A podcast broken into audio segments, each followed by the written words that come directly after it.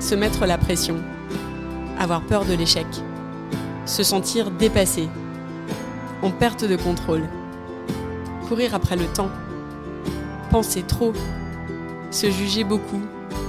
Le perfectionnisme est un piège.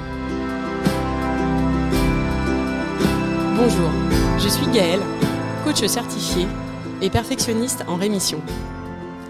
À travers ce podcast, je veux vous aider à décrypter les tours que nous joue notre cerveau dans cette course vaine qu'est le perfectionnisme. Ce podcast est publié un vendredi sur deux et disponible sur toutes les plateformes d'écoute. Bonne écoute et bienvenue sur Génération Perfectionniste.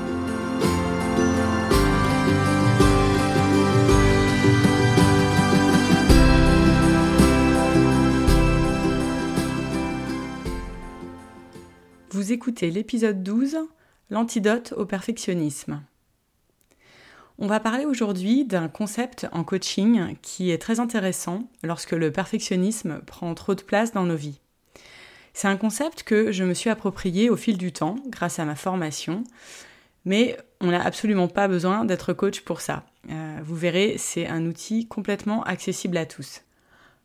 Lorsqu'on se lance sur le chemin du développement personnel, c'est souvent parce qu'on est à la recherche de, quelque chose de nouveau. On aspire à quelque chose de différent. On veut changer des choses dans nos vies, on veut bouger des lignes, euh, et ça, ça peut être en lien avec notre vie intérieure et la façon dont on se sent, ou aussi pour faire évoluer notre vie professionnelle, ou personnelle, ou relationnelle. Quand on se lance sur ce chemin, il y a un moment donné où on réalise alors une chose clé. En tout cas, c'est ce qui s'est passé pour moi. C'est-à-dire qu'on prend conscience qu'on est libre. On est libre de changer de perspective par rapport à certaines de nos croyances qui ont été influencées par notre entourage, nos expériences, le modèle éducatif qu'on a reçu ou la société. On est libre de choisir ce qu'on veut pour soi et donc par définition libre de choisir nos pensées.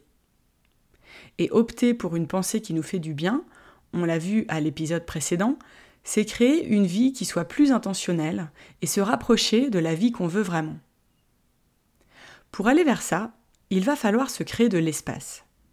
De l'espace pour évoluer, c'est-à-dire pour reconsidérer nos schémas, laisser de côté ce qui ne nous fait pas avancer et imaginer autre chose. Évoluer, c'est donc se créer cet espace mental où tout est possible, où ce qu'on veut vraiment est possible. Je pense qu'on est tous là pour évoluer de quelque façon que ce soit. On a tous besoin de s'enrichir de nouvelles expériences, de se fixer des buts pour avancer, pour grandir. C'est dans la nature de l'être humain de progresser et d'évoluer. Évoluer, c'est difficile pour un perfectionniste qui a tendance à s'enfermer dans une façon assez rigide de voir les choses et de se comporter, nourri par un système de croyances très ancré, dont il ne sait pas vraiment sortir, convaincu que sa façon de faire est la bonne pour avancer dans la vie. En ça, le perfectionnisme, c'est un vrai frein à notre évolution et à notre développement. J'en ai parlé à l'épisode 2, le perfectionnisme, ce n'est pas gravé dans le marbre, c'est un état d'esprit et l'antidote, ça va être d'aller challenger cet état d'esprit en lui proposant de nouvelles perspectives qui pourront permettre l'évolution, la progression. Et cette évolution, elle va être possible en développant une vision. Développer une vision, ça veut dire quoi?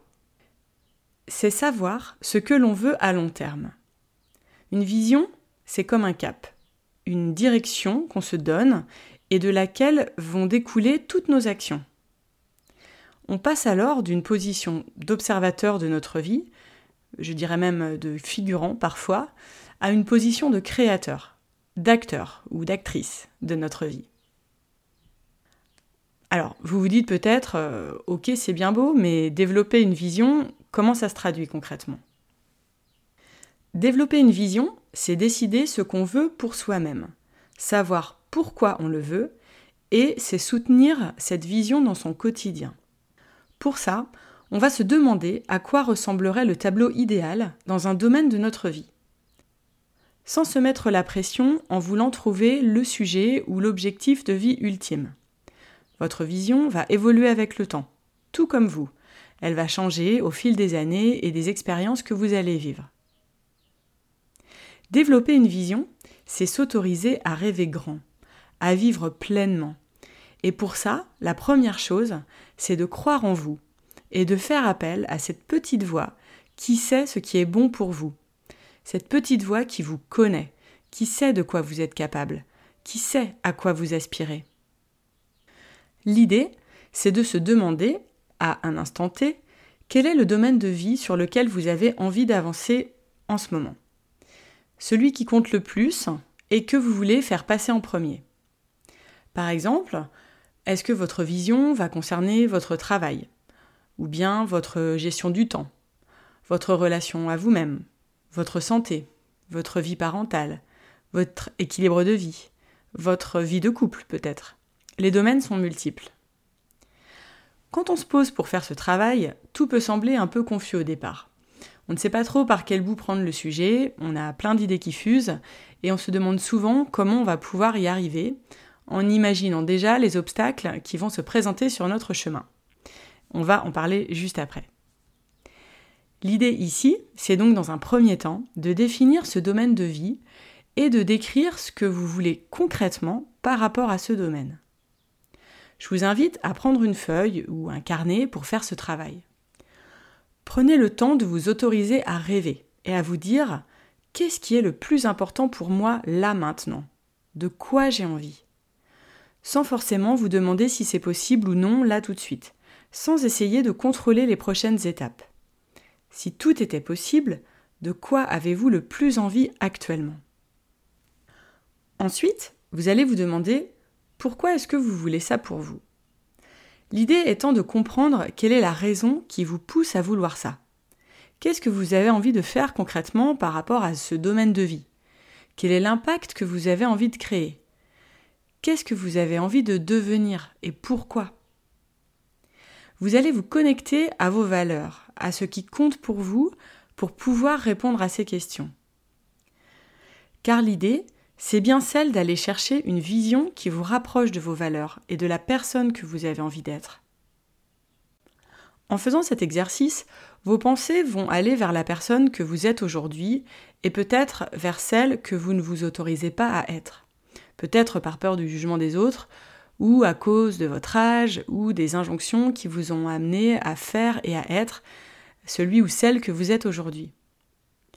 Vous allez accéder à tout un tas de pensées, de croyances limitantes que vous avez sur vous et sur vos actions passées. Ces pensées sur le passé vont vouloir aller à l'encontre de cette vision vers laquelle vous voulez tendre. Et c'est pas grave, c'est normal. Laissez ces pensées arriver sans les juger. C'est juste la partie primitive de votre cerveau qui fait bien son boulot, en vous envoyant des mini-alertes, créant des émotions de doute parce qu'elle a peur pour vous. Parmi les pensées que va vous présenter votre cerveau, il y aura aussi plusieurs obstacles face à cette vision, c'est-à-dire des raisons pour lesquelles votre vision semblera impossible. Les obstacles, ça peut être par exemple les connaissances qui vous manquent, ou les choses que vous ne savez pas faire sur un sujet, ça peut être aussi le sentiment d'un manque de temps. Ça peut être votre organisation familiale actuelle. Ça peut être votre lieu de vie géographique. Ça peut être aussi vos ressources financières. Les obstacles, ce sont toutes ces idées qui vous seront présentées par votre cerveau avec cette envie de vous prouver que c'est pas possible pour vous de rêver à cette vision-là. Pour prendre le contre-pied de ces obstacles qui se présenteront peut-être, je dirais même sûrement, sur votre chemin, je vous invite justement à lister chacun d'entre eux. Le fait de noter ces obstacles sur le papier, ça va permettre à votre cerveau de les considérer avec plus de hauteur et de définir ce que vous allez devoir faire pour les contourner. Face à chacun de ces obstacles, vous allez en fait trouver des solutions qui deviendront des choses à faire, des tâches, comme des mini-objectifs à atteindre. L'idée n'est pas de vous laisser engloutir par ces obstacles, mais de bien les regarder en face, un par un, pour voir comment est-ce que vous pourriez accéder à votre vision malgré eux.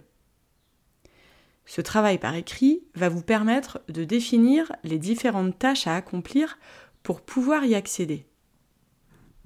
Imaginons par exemple que vous souhaitez vous lancer dans un nouveau projet professionnel. On va dire que c'est ce que vous voulez pour vous, c'est votre vision. L'un des obstacles qui se présente à vous, c'est que vous ne vous sentez pas légitime parce que vous sentez avoir besoin de plus de connaissances pour évoluer vers ce projet. Est-ce que la stratégie, c'est de se former et d'obtenir une certification? Auquel cas, quelles sont les actions qui en découlent derrière? Peut-être euh, vous renseigner sur les différentes formations possibles? Appeler telle personne pour avoir son avis? Voir à quoi ressemble le calendrier des formations à venir? Budgéter cette formation? En parler à votre employeur? Vous voyez que vous allez en fait développer des stratégies de contournement de ces obstacles en posant ces différentes tâches à réaliser. Vous pourrez alors vous dire, OK, voici ma vision à long terme, et voici donc toutes les choses que je dois faire pour me rapprocher de cette vision. En découpant votre vision en plusieurs objectifs et tâches à réaliser, vous passerez à l'action.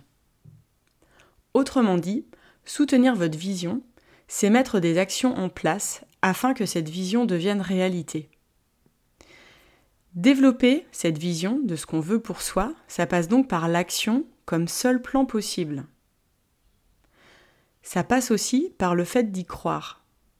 Y croire en nourrissant des pensées de confiance à votre égard et à l'égard de cette vision que vous avez pour vous. Parce qu'il y aura forcément des moments de doute où vous vous direz que ça ne va pas marcher, où vous allez vous inquiéter, ruminer, vous dire que vous ne serez pas à la hauteur. Et le doute en ça, c'est une émotion inconfortable, mais normale. La clé, si le doute est trop présent, c'est alors de revenir à votre pourquoi. Pourquoi est-ce que vous voulez ça pour vous? Car, rappelez-vous, votre vision correspond à vos valeurs et à la personne que vous avez envie d'être. Croire que cette personne est capable d'aller atteindre ses objectifs, ce serait pas un beau cadeau à vous faire? J'espère que cet épisode a éveillé de la curiosité pour vous et l'envie peut-être d'aller creuser ce sujet autour de la vision. En tout cas, j'ai pris beaucoup de plaisir à partager ce concept avec vous parce qu'il a été important pour moi euh, sur mon chemin de perfectionniste en rémission. C'est vraiment ce que je cherche ici et je le dis depuis le début du podcast. Mon envie euh, n'est pas de vous convaincre, mais de proposer des clés, plusieurs clés, parmi lesquelles vous pouvez aller piocher pour trouver des solutions pour vous. Je vous souhaite une belle journée et je vous dis à très vite.